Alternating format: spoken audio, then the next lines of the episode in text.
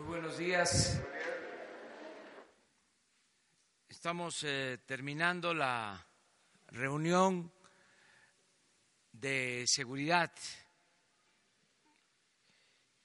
Les eh, informo que se está eh,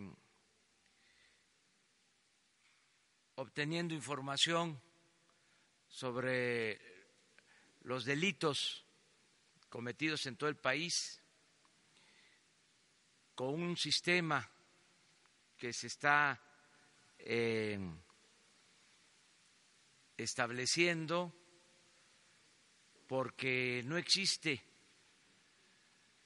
un sistema de información eh, que reporte la incidencia delictiva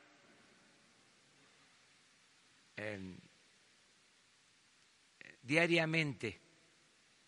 El sistema que existe eh, es para la estadística, para tener información cada 15 días. Y nosotros queremos tener información diaria de todo lo que sucede para tomar decisiones eh, de inmediato. Esto se los eh, explico porque ayer me preguntaron sobre este tema y les dije que para la próxima semana ya vamos a tener eh, información confiable diaria, sobre todo de delitos en donde no hay cifra negra,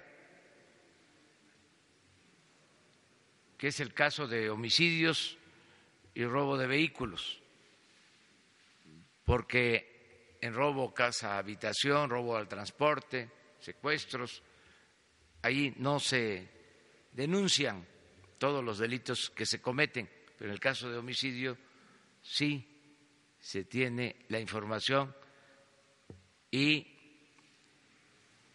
se ajusta a la realidad. Esto quería comentar.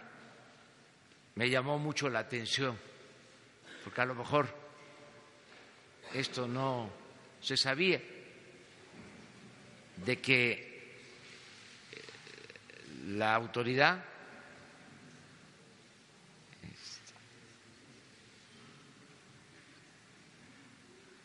más importante en la jerarquía del Poder Ejecutivo no contara con información diaria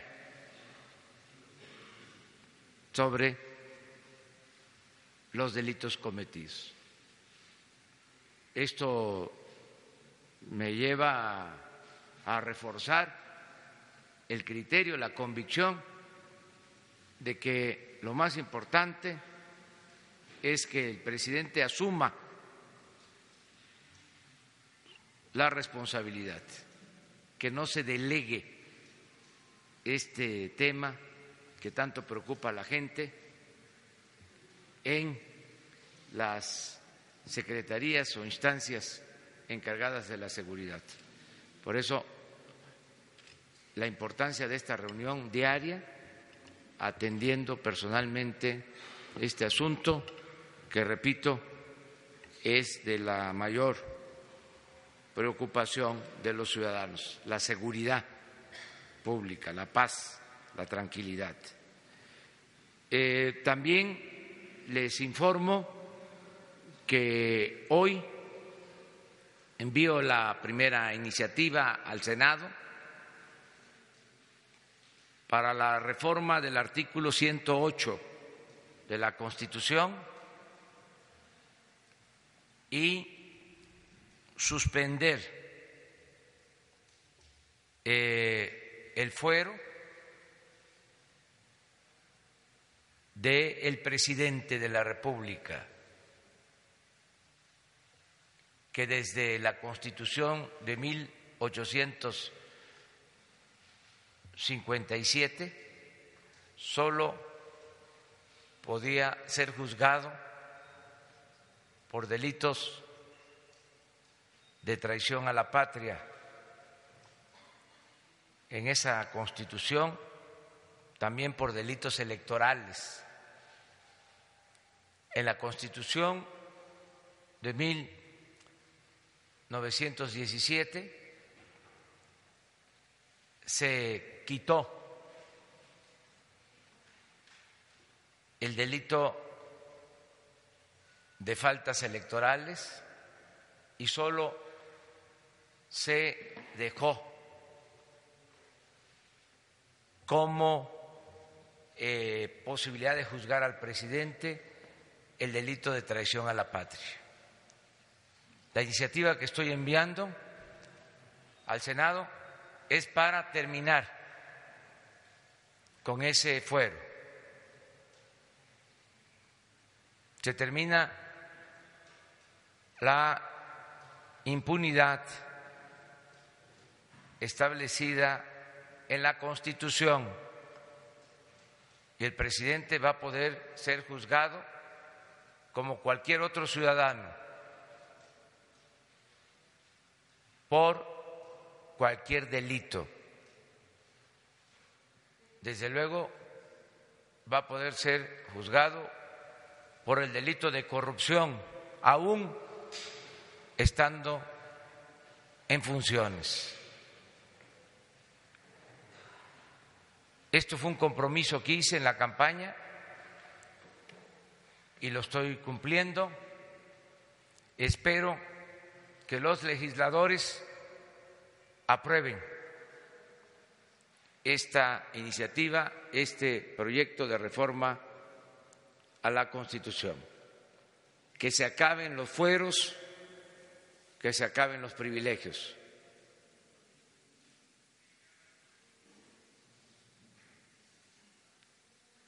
Es lo que quería comentarles. También con esto termino para que ustedes puedan preguntar lo que consideren. Termino diciéndoles que ayer, primer día de la semana, eh, hubo muy buena respuesta en lo financiero no hubieron desequilibrios en eh, el terreno, el mundo de lo financiero. No tuvimos problema de depreciación de nuestra moneda, del peso, y al contrario, eh, creció la bolsa hay confianza. Aprovecho también para agradecerle al presidente Donald Trump por su felicitación. Hay un buen ambiente en el país y hay confianza. Y vamos a seguir trabajando para sacar a nuestro querido México del atraso y que haya crecimiento económico y que haya empleos y que haya bienestar, paz y tranquilidad. Ahora sí.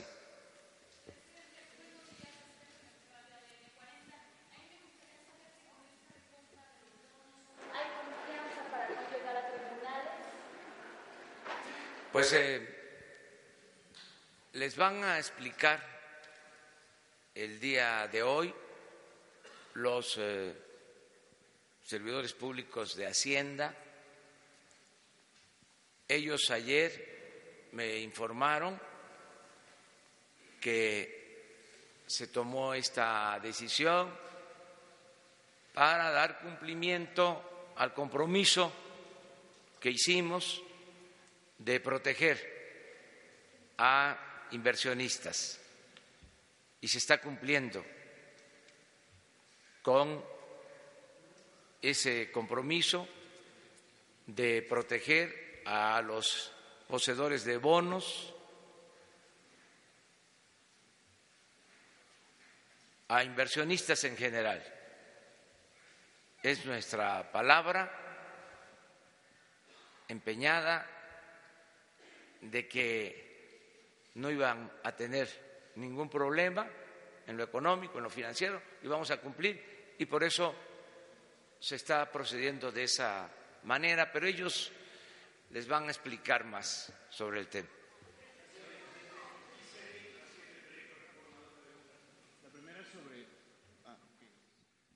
Buenos días. Eh, Cédric Raciel de Reforma. Eh, dos preguntas. La primera sobre los bonos.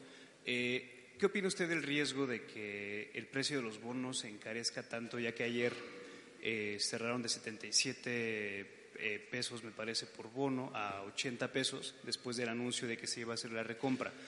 ¿Qué tal si los tenedores de bonos aumentan tanto el precio que y comienza una especulación que se vuelve impagable o muy caro ya más caro cancelar que continuar la, este, la construcción del aeropuerto. Y segunda, hoy usted tiene una reunión con los gobernadores, es la primera que tiene después de un ambiente eh, en medios de que los, los, gobernadores manifestaban su desacuerdo con varias decisiones del Ejecutivo, la, una de ellas los superdelegados, principalmente esa, ¿no? ahí parece que encabezados por el gobernador de Jalisco, Alfaro. Este, ¿cómo, ¿Cómo llega usted a esta reunión con, con los gobernadores? Eh, ¿Es tersa? ¿Y qué mensaje les puede dar? Bueno, en el primer caso, considero que los servidores públicos de Hacienda, el secretario de Hacienda, puede informarles con amplitud. Yo opino de que aplica el libre mercado en la economía, que no se puede por decreto, por decisión política, eh, regular eh, el mercado, que esto depende de eh, inversionistas, de los que participan en el mundo financiero y estamos a favor del libre mercado. Eso es lo que puedo yo comentar. Y ellos pueden explicarles más sobre esto. Acerca de la reunión con los gobernadores, en efecto, hoy tenemos una reunión con los gobernadores, no hay ningún problema porque pues eh, somos nosotros respetuosos de la soberanía de los estados y eh, se van a cumplir con los compromisos que tenemos de conformidad con la ley, se les tienen que transferir sus recursos, sus participaciones federales, eso es lo que se va a informar el día de hoy eh, acerca de sus posturas, si aceptan o no aceptan lo de la Guardia Nacional, pues están en su derecho de eh, manifestarse. Nosotros somos respetuosos de eh, todos, más cuando se trata de autoridades estatales.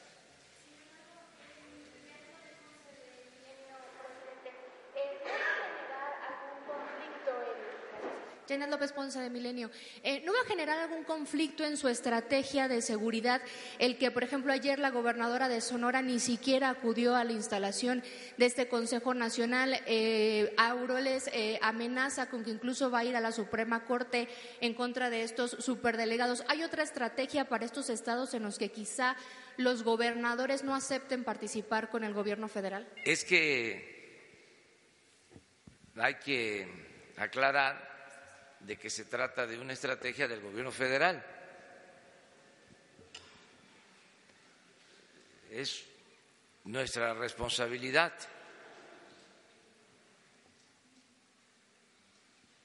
Si hay cooperación de los gobiernos estatales, bienvenida y qué bueno que así sea. Si no eh, están de acuerdo, pues ellos tienen su derecho a actuar con libertad, de conformidad con la soberanía que hay en los estados y también de acudir a instancias donde se dirimen controversias, en este caso al Poder Judicial. Entonces nosotros somos respetuosos de eso.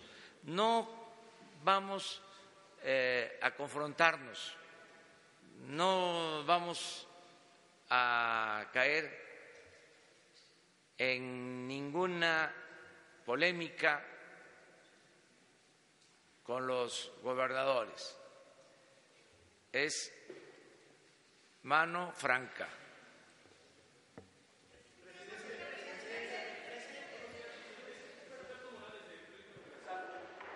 Se da a conocer que casi, eh, bueno, que servidores públicos del Poder Judicial han presentado casi 3.000 amparos en contra de la ley de remuneraciones tienen miedo de, ser eh, detenidos. Preguntarles su opinión y ellos también consideran que el bajar los salarios puede abrir espacios a la corrupción. Conocer su opinión, presidente. Pues ya también sobre eso hemos hablado.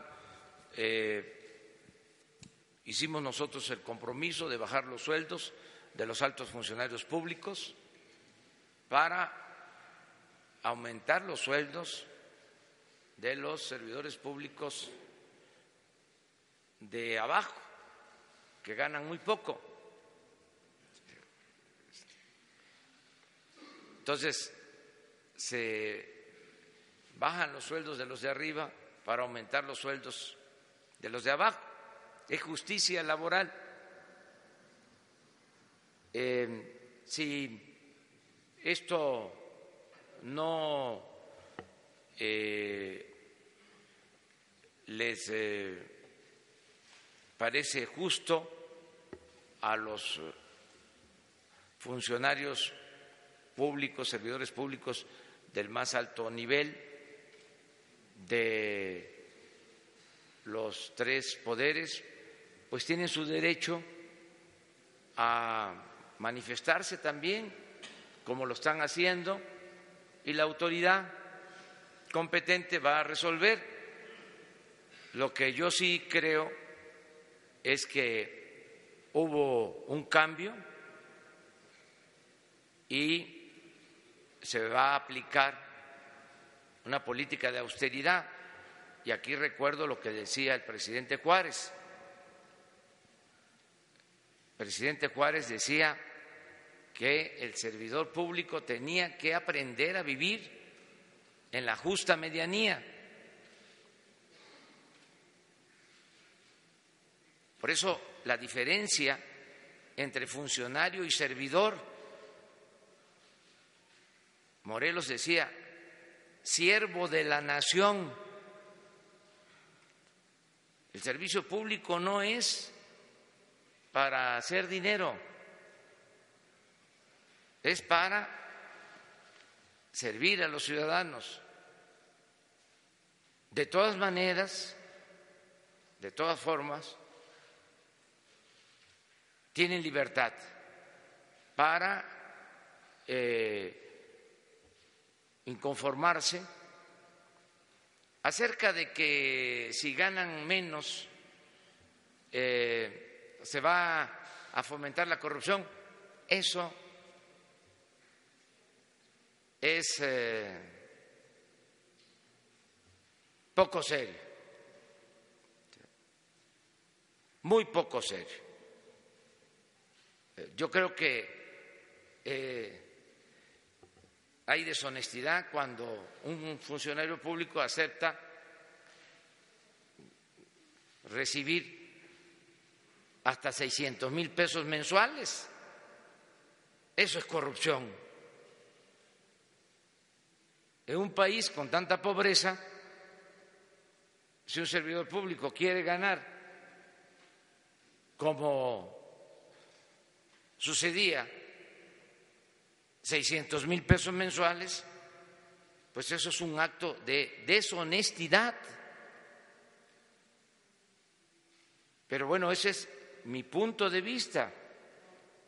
Yo respeto el derecho a disentir. Hay que ver cuánto ganan los servidores públicos en otros países. Yo recuerdo que hace un año que escribí un libro, hice una investigación y los altos funcionarios públicos de México eran de los mejores pagados del mundo.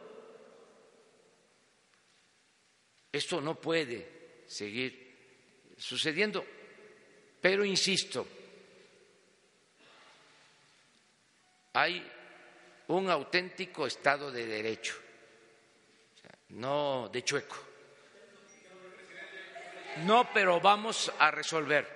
O sea, eh, y además eh, se va a argumentar y la autoridad competente resuelve y no hay ningún problema.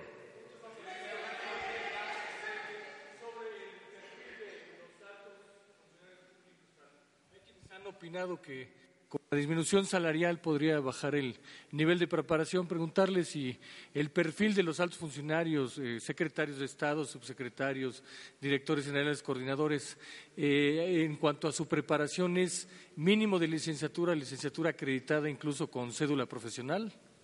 Sí, en el área de Hacienda, los que están ya como servidores públicos, pues son maestros, eh, tienen eh, grados de doctor, de economía, mujeres y hombres, los funcionarios, servidores públicos del actual gobierno, tienen muy buen nivel académico. Además, les pongo otro ejemplo. ¿Cuánto gana un maestro de tiempo completo en la UNAM, en el Poli, en la Metropolitana, en el ITAM, en el Tecnológico? Cuando mucho 120 mil pesos. Y no es lo mismo un secretario, no solo eh, va a ganar 105 mil pesos mensuales, sino va a tener la gran satisfacción de estar sirviendo al pueblo no solo de pan vive el hombre, lo material no es la felicidad, no es el dinero la felicidad. La felicidad es estar bien con uno mismo, estar bien con nuestra conciencia, estar bien con el prójimo. No es el dinero, no son los títulos, es el estar sirviendo a los demás eso es lo que nos hace felices. Es una concepción distinta. Más, eh, es servicio público. Eh, no eh, les parece porque es poco dinero, pues entonces existe el sector privado que tampoco pagan mucho porque todo esto es eh, eh, fantasioso, es, eh, hay muchos mitos. Pregunten cuánto gana un servidor o un gerente en una empresa, en un banco. No crean que ganan mucho. Claro, hay en el sector privado ciertos directivos que sí ganan mucho, pero la mayoría de la gente que trabaja en el sector privado no tiene muchos sueldos. Es el caso de las universidades. Ustedes, qué bueno que tratamos el tema. A ver, que levanten la mano, ¿quién gana 105 mil pesos mensuales? Ah, te rayaste, ¿eh?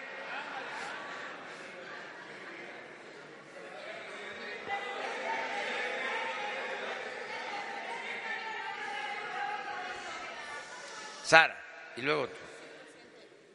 Gracias, buenos días, presidente. Preguntarle, eh, en el tema de los gobernadores, eh, por ejemplo, ahora en Jalisco hay una situación difícil en materia de seguridad, no sé qué reporte le dieron en la mañana, porque fueron emboscados unos policías, está el asunto de las granadas. Y, por ejemplo, el gobernador Alfaro, el próximo gobernador, pues no, no hay buena relación en el tema de los superdelegados, considera que hay una invasión. Usted decía, si no quieren colaborar, bueno, pues ellos saben, pero si no hay esa colaboración, ¿cómo se va a resolver este tema? ¿Qué mensaje les va a dar hoy a los gobernadores para que eh, puedan avanzar en materia de seguridad ante estas situaciones difíciles? Y, por otro lado, eh, preguntarle cuándo se va a enviar la iniciativa para la derogación de la reforma educativa, para el cambio de la reforma. Gracias. Sí, miren, eh, en efecto, en Jalisco el sábado se presentaron estos eh, incidentes, eh, lo de la embajada, y se está atendiendo por la Fiscalía General el asunto, no pasó a mayores, tenemos esa información y también eh, tenemos el informe de policías asesinados en Jalisco. Eh, les puedo decir que del informe de la mañana son los dos estados donde se registraron más hechos violentos, Jalisco y Michoacán. Nosotros tenemos que cumplir con nuestra responsabilidad eh, y atender estos casos. Lo otro es una polémica que todavía eh, no tiene este pues eh, razón de ser porque se trata de un gobernador electo el que tiene la responsabilidad es el gobernador actual en este tema. Cuando él tome posición, pues eh, vamos a, establecer comunicación, pero pues está muy claro eh, el que hay delitos del fuero común y delitos del fuero federal y cada este, gobierno tiene que atenderlos. Si se da la coordinación, muy bien. Si no se acepta, pues cada quien se tiene que ocupar de lo que le corresponde. Acerca de la eh, reforma para cancelar la mal llamada reforma educativa, pues va a ser eh, posiblemente la semana próxima.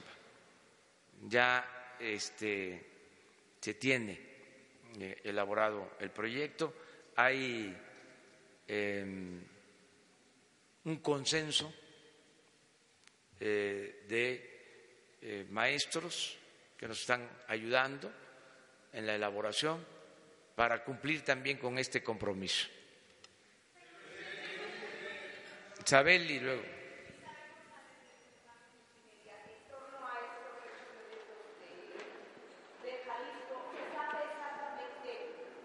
¿Se sabe exactamente qué organización criminal emboscó a los policías? Si este tipo de circunstancias ameritarán el despliegue de mayores efectivos federales, militares y de policía federal. Esto por otro lado. Eh, eh, ha tenido ya, presidente, dos reuniones con su gabinete de seguridad. ¿Qué le han dicho eh, los funcionarios más informados de este país, además del presidente, sobre el mapa del narcotráfico. ¿Qué papel ocupa el cártel de Jalisco Nueva Generación en ese mapa y cómo se está moviendo el cártel de Joaquín Guzmán Loera en nuestro país, aún con su juicio vigente?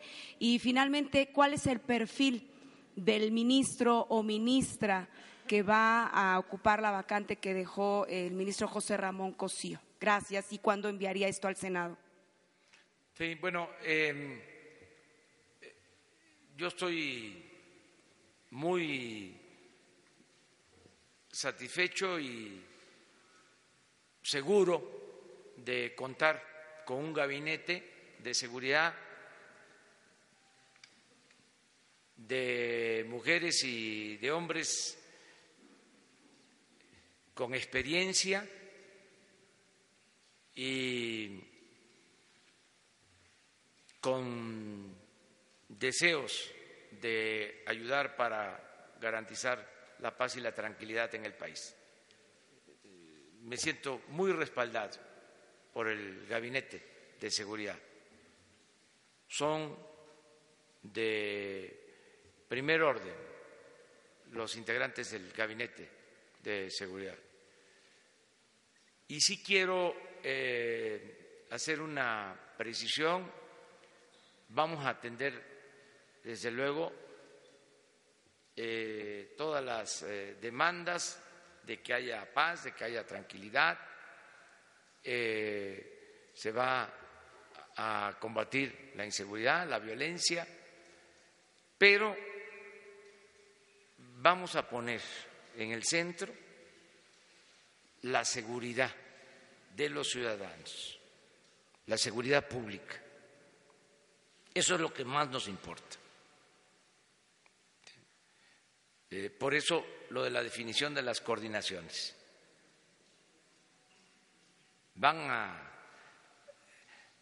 existir operativos especiales, pero lo fundamental es que en el territorio donde vive la gente haya vigilancia haya seguridad. Por eso nos importa mucho todo lo que tiene que ver con delitos que afectan a la población, homicidios, robos, secuestros. Esto es lo principal. No quiere decir que no se vaya a atender lo otro. Pero lo más importante es la seguridad para los ciudadanos. Acerca de la propuesta para la sustitución de el ministro que termina, se jubila en la Corte, ya en su momento vamos a presentar la al Senado, como lo establece el procedimiento. Van a ser eh, eh, abogados, obviamente, mujeres, hombres, eh, con integridad, con principios, honestos. Nos corresponde a nosotros hacer esta propuesta al Poder Legislativo y vamos a cuidar de que sean personas eh, íntegras, eh, honestas, que eh, cumplan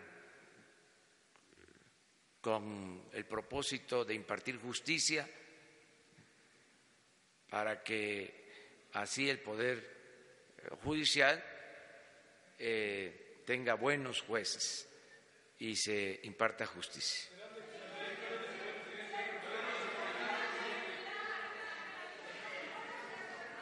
Y terminamos con dos más. Buenos días, Gabriela Jiménez del Sol de México.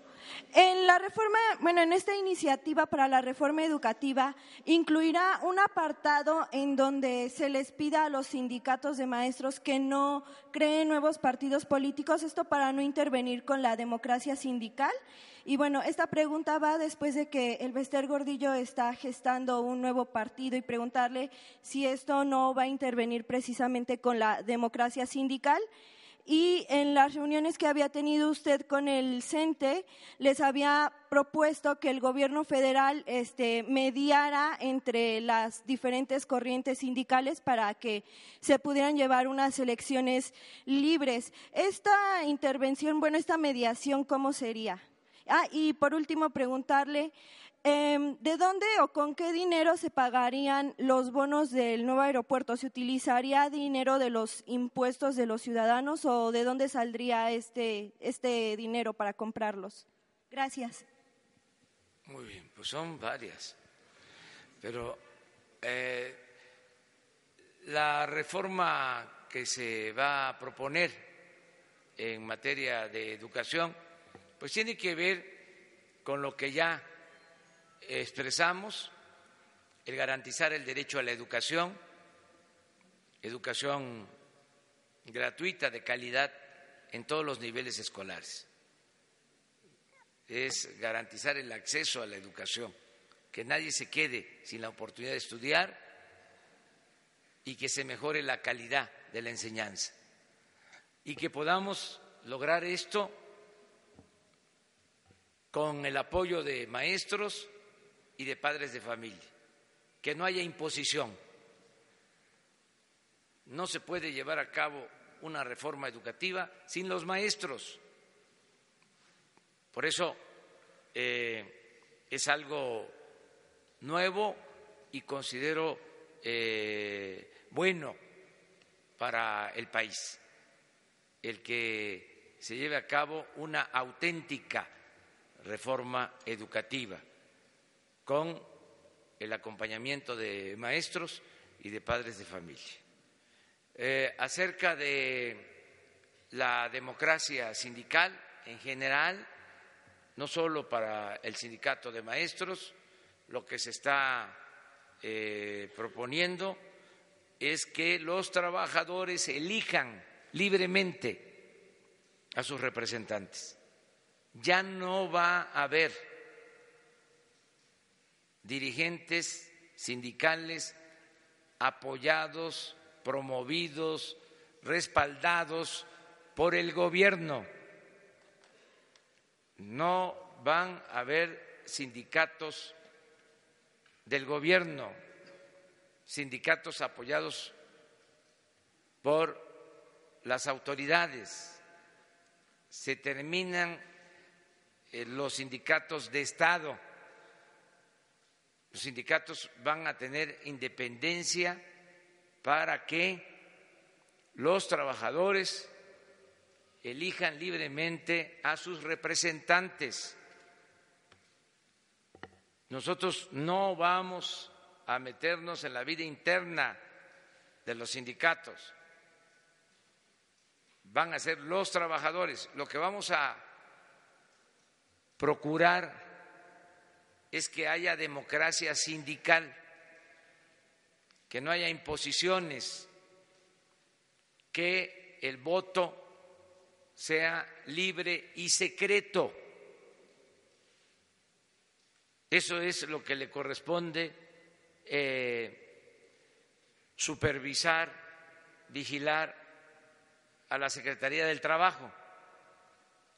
Esa es la función si podemos ayudar en la conciliación para que haya democracia sindical, estamos dispuestos a hacerlo, pero a solicitud de las partes, no de manera oficiosa. Si eh, las partes piden que intervenga la Secretaría del Trabajo, lo haremos buscando la conciliación, buscando que de manera democrática se renueven las direcciones sindicales. Dos más. Buenos días. Ayer nos comentaba que no se va a hacer ningún acuerdo ilegal en este planteamiento del desarme del crimen organizado, pero a mí me gustaría si nos pudiera explicar entonces cuál va a ser la, estrategia de acercamiento, es decir, ¿van a esperar que sean ellos quienes eh, busquen este posible perdón, indulto o amnistía o cómo van a llegar a ellos? ¿Será atacando las finanzas? ¿Cómo está planteada esta estrategia del desarme, señor? Ya se dio a conocer un plan hace algunos días el plan para la paz y la seguridad. Ahí viene expuesto lo que nos estás eh, preguntando. Desde luego es un proceso. Nosotros vamos a estarles informando aquí poco a poco.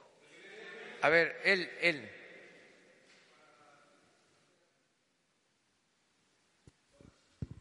Propósito de la condición de la ley orgánica de la Administración Pública, eh, parece que en los últimos días se han dado una serie de eh, inconformidades, en particular en el sector académico, justamente como el ejemplo que planteaba con CIDES, CIESAS, el Instituto Mora, por reducción de ingresos de investigadores hasta el 50%, y eh, esto sumado a otros incidentes como lo de la radio pública que subsanó recientemente el Senado, no fue precipitado el proceso de, reforma y si estaría en una posición de revisar esta legislación dadas las condiciones que se han venido presentando en diferentes sectores del, de la Administración.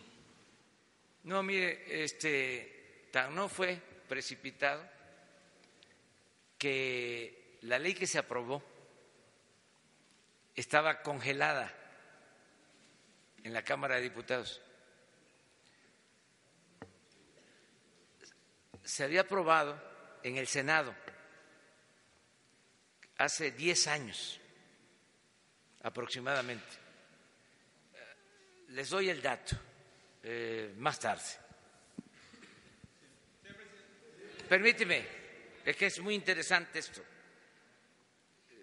Se aprobó, era Pablo Gómez senador, y luego se aprueba en el Senado y pasa a la Cámara de Diputados, y ahí se congela y tarda pues 10 años.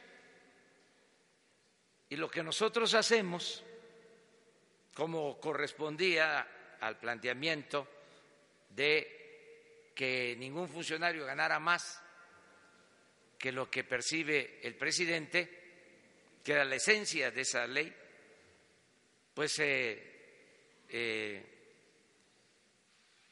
activó, se sacó de la congeladora y se aprobó. Entonces, imagínense una ley de 10 años. ¿Qué más debate, qué más este, información. Además, nosotros hemos venido hablando de esto desde hace mucho tiempo. Eh, yo no sé si haya investigadores que ganen 200 mil pesos. No, hay ningún investigador que gane 200 mil pesos. Este, entonces sí les afectaría porque se quedarían con cien mil, pero no es el caso de los investigadores. Y trabajadores de base, sindicalizados, los que ganan menos de 20 mil pesos al mes van a recibir aumentos. Los de abajo, que es la mayoría de los servidores públicos. Y también los que ganan de 20 a 40, 50 mil pesos no van a tener problema. Es decir, van a seguir recibiendo sus sueldos con el componente de inflación. Donde hay la disminución es arriba. Por ejemplo, yo voy a ganar el 40% de lo que ganaba el presidente Peña. En otros casos, la reducción es mayor porque ganaban mucho más formalmente. Entonces, eh, este es el plan que se está llevando a cabo. Acerca de lo de la radio, lo que se busca, también lo explico para que se entienda, el Estado tiene eh, estaciones de radio, tiene canales de televisión, tiene agencias de noticias y cada eh, dependencia, ya sea de la radio, de la televisión, Notimex, tienen su propia política. Al mismo tiempo se creó desde hace unos años un organismo para articular, para unir toda la política de comunicación del Estado, que esto lo hacen en España, que tiene su televisión española, lo hacen en el Reino Unido. Entonces, lo que se va a buscar es eh, integrar, articular toda la política de información del Estado. Ese es el propósito y va a haber coordinación respetando la autonomía, la libertad, eh, no convirtiendo estos medios en oficiosos o en eh, lectores de boletines del gobierno, nada de eso. Es para garantizar a los mexicanos el derecho a la información. Ese es el, propósito. Entonces, todavía no se eh, articula eh, el sistema, pero ese es el objetivo, porque está por nombrarse a la persona que se hará cargo de esta coordinación.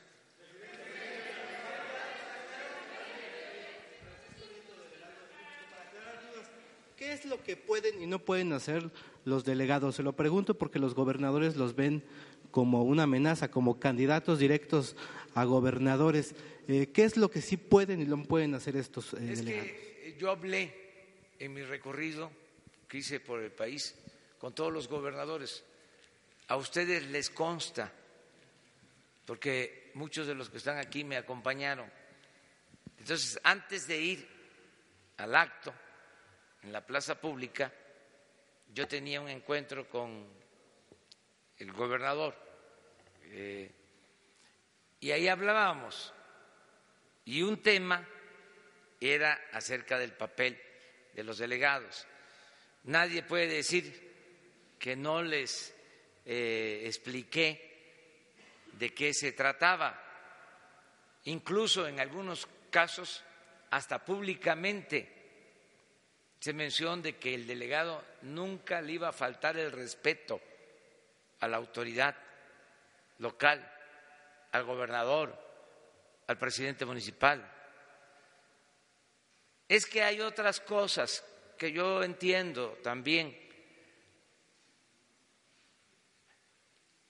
pero yo eso se los dejo de tarea a ustedes para que ustedes este este pues indaguen, investiguen, con todo respeto, ustedes son mirones profesionales, son periodistas, pero muy buenos periodistas. Ahí termino con una. A ver. Agencia de Noticias AP. Los médicos cubanos que estaban en Brasil trabajando hasta Jair Bolsonaro, ¿ellos podrían venir a México? ¿Hay una negociación en ese sentido para traer los médicos cubanos a México? No, eso es eh, una volada de nuestros adversarios, que los queremos mucho, mucho, mucho, mucho, pero que son muy mentirosos. Señor presidente, Shaila Rosagelde, sin embargo, eh, retomando nada más para finalizar este ya tema, terminamos aquí este tema de Jalisco eh, y de la violencia, ¿cuánto tiempo estiman para que empiece a disminuir la violencia, eh, pues este tipo de ataques armados? Ya estamos este, trabajando con eso. Yo les recuerdo que el plan nuestro tiene dos vertientes una que es para nosotros la más importante, la atención a las causas, es decir, que haya crecimiento económico, que haya empleo, bienestar, atención a los jóvenes, eso es lo más importante. Y la otra eh, vertiente es lo que tiene que ver con lo coercitivo en los dos casos van a haber resultados. O sea, estoy eh, seguro de que van a mejorar eh, las cosas en el país. Estoy eh, confiado en eso, porque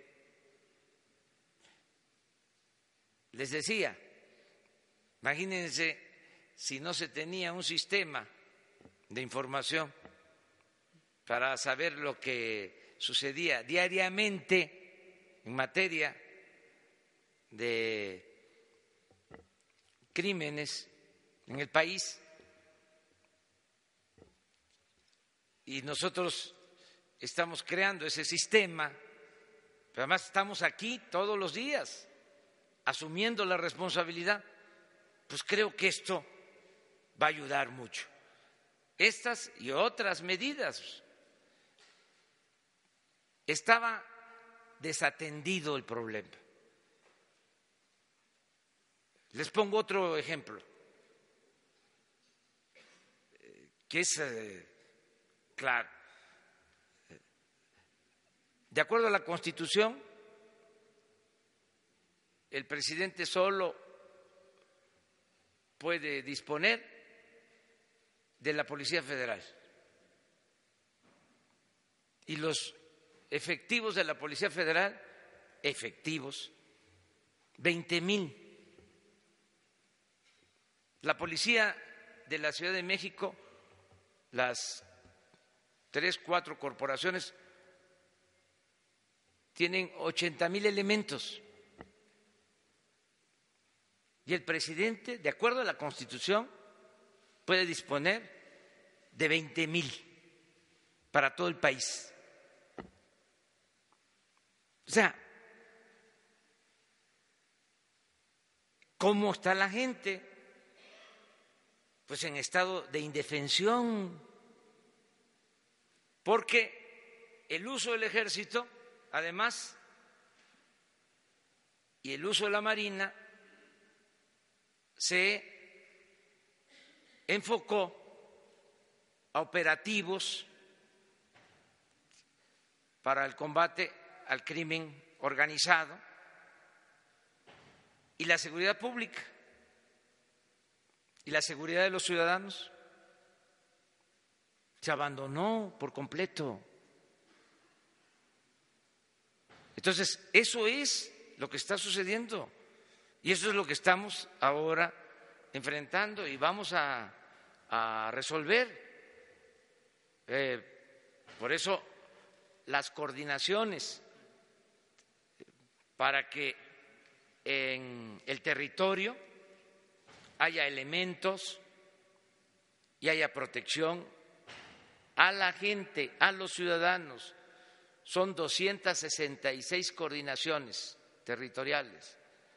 No podemos ahora eh, operar todas, porque no tenemos los elementos. Va a ser un proceso. Ya empezamos con 150 coordinaciones en el territorio y vamos a irnos ampliando. Ayer el parte es que ya hay alrededor de 35 mil elementos en las coordinaciones. Y ahí vamos a ir avanzando y vamos a tener que eh, reclutar, convocar a más elementos, porque también si se hace el análisis de cuántos policías por eh, ciudadanos hay en México, estamos entre los países con menos policías por ciudadanos en el mundo. Entonces, se desatendió por completo este asunto y otros. Ya vamos a ir viendo cómo está la salud, cómo está el sector energético, cómo está el campo. Eh, fue un fracaso todo el periodo neoliberal. Es el equivalente a los 34 años del porfiriato. Nada más que ahora son 36, dos más. Pero es lo mismo. No vamos a seguir con esa política que no ha dado resultados. Lo dije el sábado, ni siquiera en términos cuantitativos. Nada más un dato. Desde los años 30 del siglo pasado hasta los 80, el crecimiento de la economía de México, 6% anual. En el periodo neoliberal, 2% anual. Estamos hablando en términos cuantitativos y que conste que crecimiento no es desarrollo. No estamos hablando de desarrollo, Estamos hablando de crecimiento. Bueno, ni así dio resultados el modelo, ni en términos cuantitativos.